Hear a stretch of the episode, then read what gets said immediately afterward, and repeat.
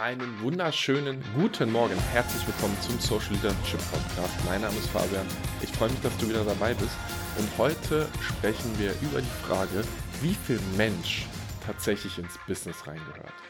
Und ich freue mich auf die Folge. Wir haben kurz vor Weihnachten. Äh, es ist irgendwie verrückt, dass das Jahr schon wieder zu Ende gegangen ist. Und dieses Jahr hat auf einer menschlichen Perspektive für mich ganz, ganz viel bewegt. Und diese Frage Mensch stellt es ja immer wieder und ist ja auch in unserem ähm, Unternehmen so tief verankert. Wenn ich mir ein Unternehmen anschaue und ich gucke mir das an, was da draußen passiert an Trends, dann reden wir viel über Digitalisierung, wir reden über die Agilisierung, wir reden darüber, Kosten zu sparen, Umsätze zu steigern, über Wachstum und über die Weiterentwicklung der eigenen Organisation, über die Umsetzung von Träumen, von Visionen, von Gedanken. Und da stellt sich doch die Frage drin, wozu machen wir das alles? Und warum sollten wir das alles überhaupt machen? Der für mich relevante, spannende Aspekt da drin ist natürlich der Mensch, weil alles, was da drin passiert, doch von Menschen getrieben wird und von Menschen gemacht wird. Und jetzt stell dir mal die Frage, warum sollte ein, eine Person, egal ob es ein Mann oder eine Frau ist, so viel Zeit ihres Lebens in einen Job reinbuttern, um irgendwas zu erreichen? Also warum sollten wir überhaupt so viel Energie in irgendwas reinbringen, um Wofür? Also wo, wofür willst du 10 Stunden am Tag arbeiten, 20 Stunden ähm, vielleicht arbeiten, wenn du gerade in einer extrem High-Phase bist? Okay, das war Schwachsinn, keine Arbeit, 20 Stunden. Doch, Elon Musk tut das. Warum sollte Elon Musk 20 Stunden irgendwie arbeiten? Und da stellt sich doch immer dann wieder dieser Punkt ein, dass wir das doch für andere tun. Also es gibt diesen schönen Satz, der sagt, wenn du mit dir alleine glücklich bist, dann kannst du mit einer Person dein Glück teilen.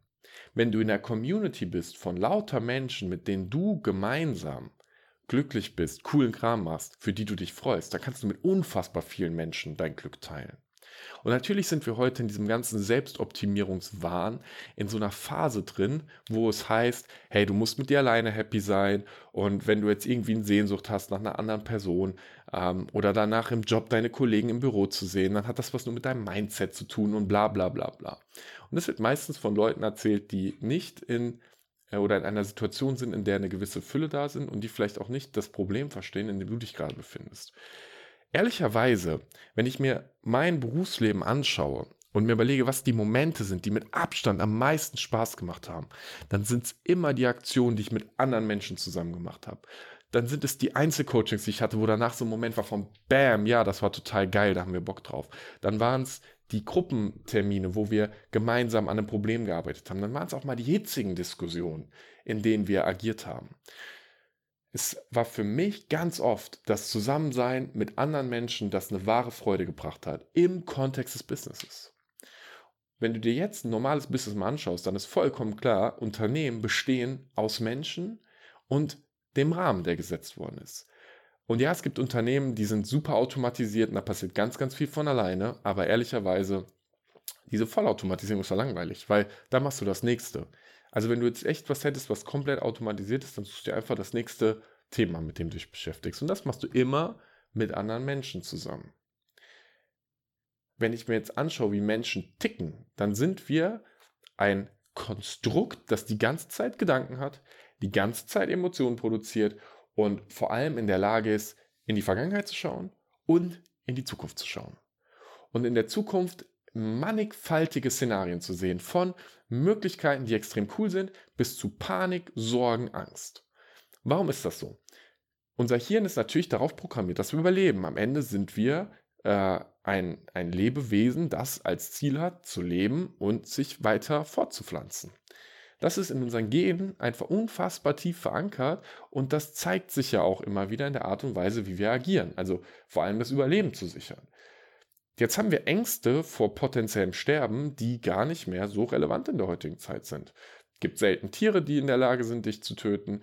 Ähm, wir sind bei, bei, vor Unfällen ziemlich gut geschützt, weil wir halt aufpassen. Wir haben eine gute Nahrungsmittelversorgung, wir haben einen guten Schutz vor Kälte, wir haben einen guten Schutz vor Krankheiten. Wir sind prinzipiell ziemlich überlebensfähig geworden. Trotzdem haben wir wieder diese Ängste. Und hier kommt ein ganz verrücktes Ding. So oft denken wir, dass wir alleine sind damit. Wenn du im Raum mit 100 Leuten bist und du hast eine Sorge vor irgendwas, dann denkst du, du bist der Einzige. Das ist wie in der Uni, wenn jemand was nicht verstanden hat oder du bist im Business-Meeting, jemand hat was nicht verstanden und der hebt die Hand und sagt so, hey, ich habe es nicht verstanden, kannst du nochmal erklären. Und zehn andere sagen so, ja, ich habe es auch nicht verstanden. Und bis zu dem Zeitpunkt dachtest du, du bist gerade die einzige Person, die es gerade nicht verstanden hat.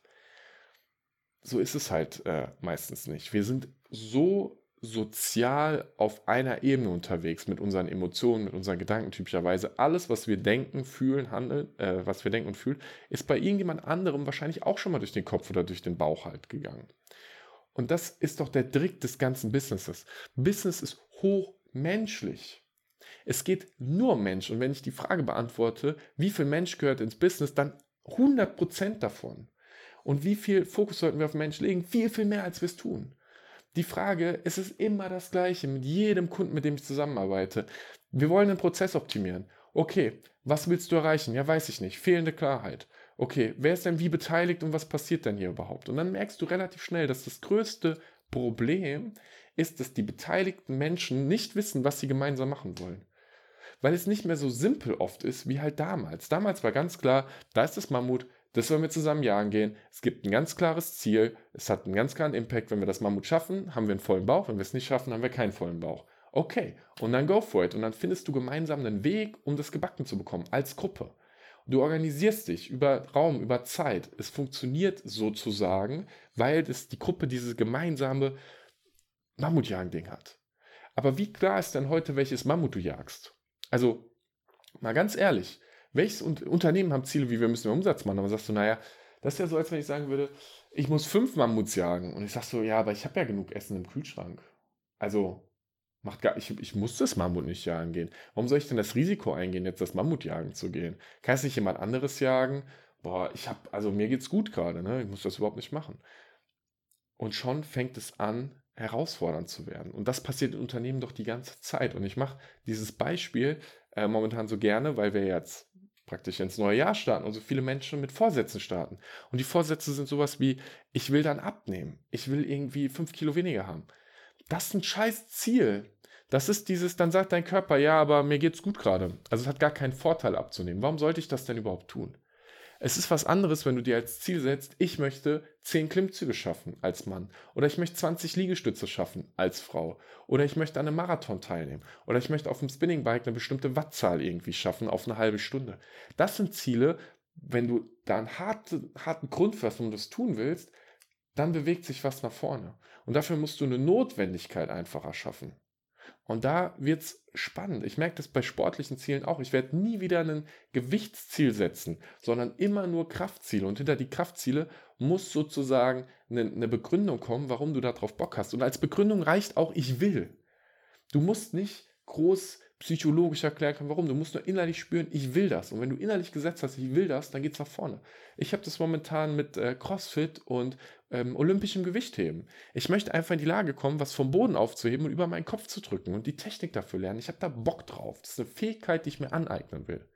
Genauso wie ich gerne mehr lesen möchte, um mehr die Welt zu verstehen. Und ähm, auch da eine kleine Routine für haben will. Und dann verändert sich das so. Und dieses mehr Lesen ist zum Beispiel für mich auch eine Sache, wo ich mir einen Plan gemacht habe, welche Bücher lese ich, warum. Zum Beispiel lese ich gerade Factfulness von Hans Rosling, um meine Weltsicht ähm, mal zu adjustieren auf die aktuellen Daten. Ich möchte dieses Jahr die Autobiografie von Will Smith lesen, weil ich das einen unfassbar äh, beeindruckenden Menschen finde. Darwin steht bei mir auf der Liste, weil ich mehr noch verstehen will, wo so grundsätzliche äh, menschliche Entwicklung herkommen. Ich möchte was von Young dieses Jahr lesen, um in die Philosophie ein bisschen einzusteigen, um anderes, andere Perspektive auf die Welt nochmal zu bekommen. Und das sind Dinge für mich, die habe ich mir schon festgelegt. Ähm, und zwar nicht auf dem Grund von, ich will irgendwie jetzt Young lesen oder ich will, ich will Will Smith, ich will Will Smith lesen, weil ich irgendwie Will Smith mal gerne lesen will, sondern weil ich verstanden habe, dass der Typ ein hartes Mindset hat von das mein Ziel und ich erreiche das und ich verstanden habe, dass er heute extrem viel mit Achtsamkeit, Meditation und Liebe macht und ich das verstehen möchte, wie dieser Switch passiert ist und wie diese beide Welten untereinander gebracht hat. Diese neue Information möchte ich verstehen. Und das sind auch wieder Themen, die nur menschenbezogen sind. Das hat nichts mit ähm, nichts damit zu tun, dass ich daraus, da, dass ich da irgendwie meinen Prozess des Lesens verbessern will. Ich bleibe mal in dieser äh, Bildsprache, oder nicht, ist ja kein Bild, aber in dieser Sprache von, wie wir halt in Unternehmen so häufig agieren. Ne? Also im Privatleben würdest du ja niemals sagen, ich muss meinen Prozess des Lebens, äh, Lesens mal optimieren oder ich muss jetzt mal mein Haushaltsbuch digitalisieren oder so. Das ist ja Schwachsinn, sondern du sagst, ich habe ein bestimmtes Thema, ich habe keine Übersicht über meine Finanzen, ich will das lösen. Das ist die Sache, um die wir halt reden. Wenn wir jetzt also die Frage stellen, wie viel Mensch gehört ins Business, dann ist die Frage nur Mensch. Business ist Mensch. Und die Frage, welchen gesellschaftlichen Mehrwert wir da miteinander bringen. Und die Frage, welche Wertschätzung wir miteinander einfach leben. Die Art, welche Beziehung wir haben. Weil du gehst morgens ins Büro rein und dann sind da andere Menschen und du erledigst einen Job und dieser Job hat eine Auswirkung auf andere Menschen. Und diese Menschen haben alle Gedanken und Emotionen. Und zu sagen, dass sowas wie Emotion nicht ins Business reingehört, dass wir nicht mal wütend oder traurig sein dürfen, hey, das funktioniert nicht. Stell dir vor, du bist in der Gruppe und willst das Mammut jagen. Und einer hat total Angst, dass was schief geht. Bevor du in den Kampf zum Mammut gehst, wäre es doch super, wenn der sagen würde, ey, ich habe gerade Schiss, Leute, und du den beruhigen könntest, damit er mit einem klaren Kopf und voller Energie in den Kampf reingeht. Wenn jemand sagen würde, ich habe emotional die Bedenken, dass wir das Mammut jetzt töten, weil ähm, das ist doch ein armes Mammut, ist ja auch Gefühl, dann könntest du sagen, ja, aber schau mal, sonst sterben wir, weil wir nichts zu essen haben. Oder vielleicht findest du eine Alternative dazu, anstatt gegen das Mammut vorzugehen. Die ganzen Emotionen, die da drin sind, die sind so wichtig und starke Lieder schaffen dann dieses Gefühl von Sicherheit, dass die Gruppe denkt, okay, wir gehen jetzt dafür. Wir wissen, wozu wir das machen. Wir wissen, welchen Impact das hat. Wir wissen, dass gerade ganz viel Emotion im Raum ist, dass ganz viele Gedanken im Raum ist. Und trotzdem entscheiden wir uns dafür, den Weg jetzt zu gehen. Weil wir als Gruppe, als menschliche Gruppe das tun wollen. Und das gehört ins Business. Und genau das tun wir nicht mehr. In dieser Gruppendynamik klar zu machen, welchen Impact erzeugen wir jetzt? Wozu machen wir das? Warum machen wir das? Was sind für Gedanken und für Emotionen im Raum? Hier genauer hinzuschauen, ist für 2022 eine ziemlich gute Aufgabe, weil Menschen gehören ins Business. Wenn dir die Folge gefallen hat, lass gerne ein Abo da und dann sehen wir uns schon zum nächsten Podcast wieder. Ich wünsche dir einfach jetzt ein paar entspannte Weihnachtsfeiertage und wir hören uns zwischen den Jahren in der nächsten Folge. Bis dann.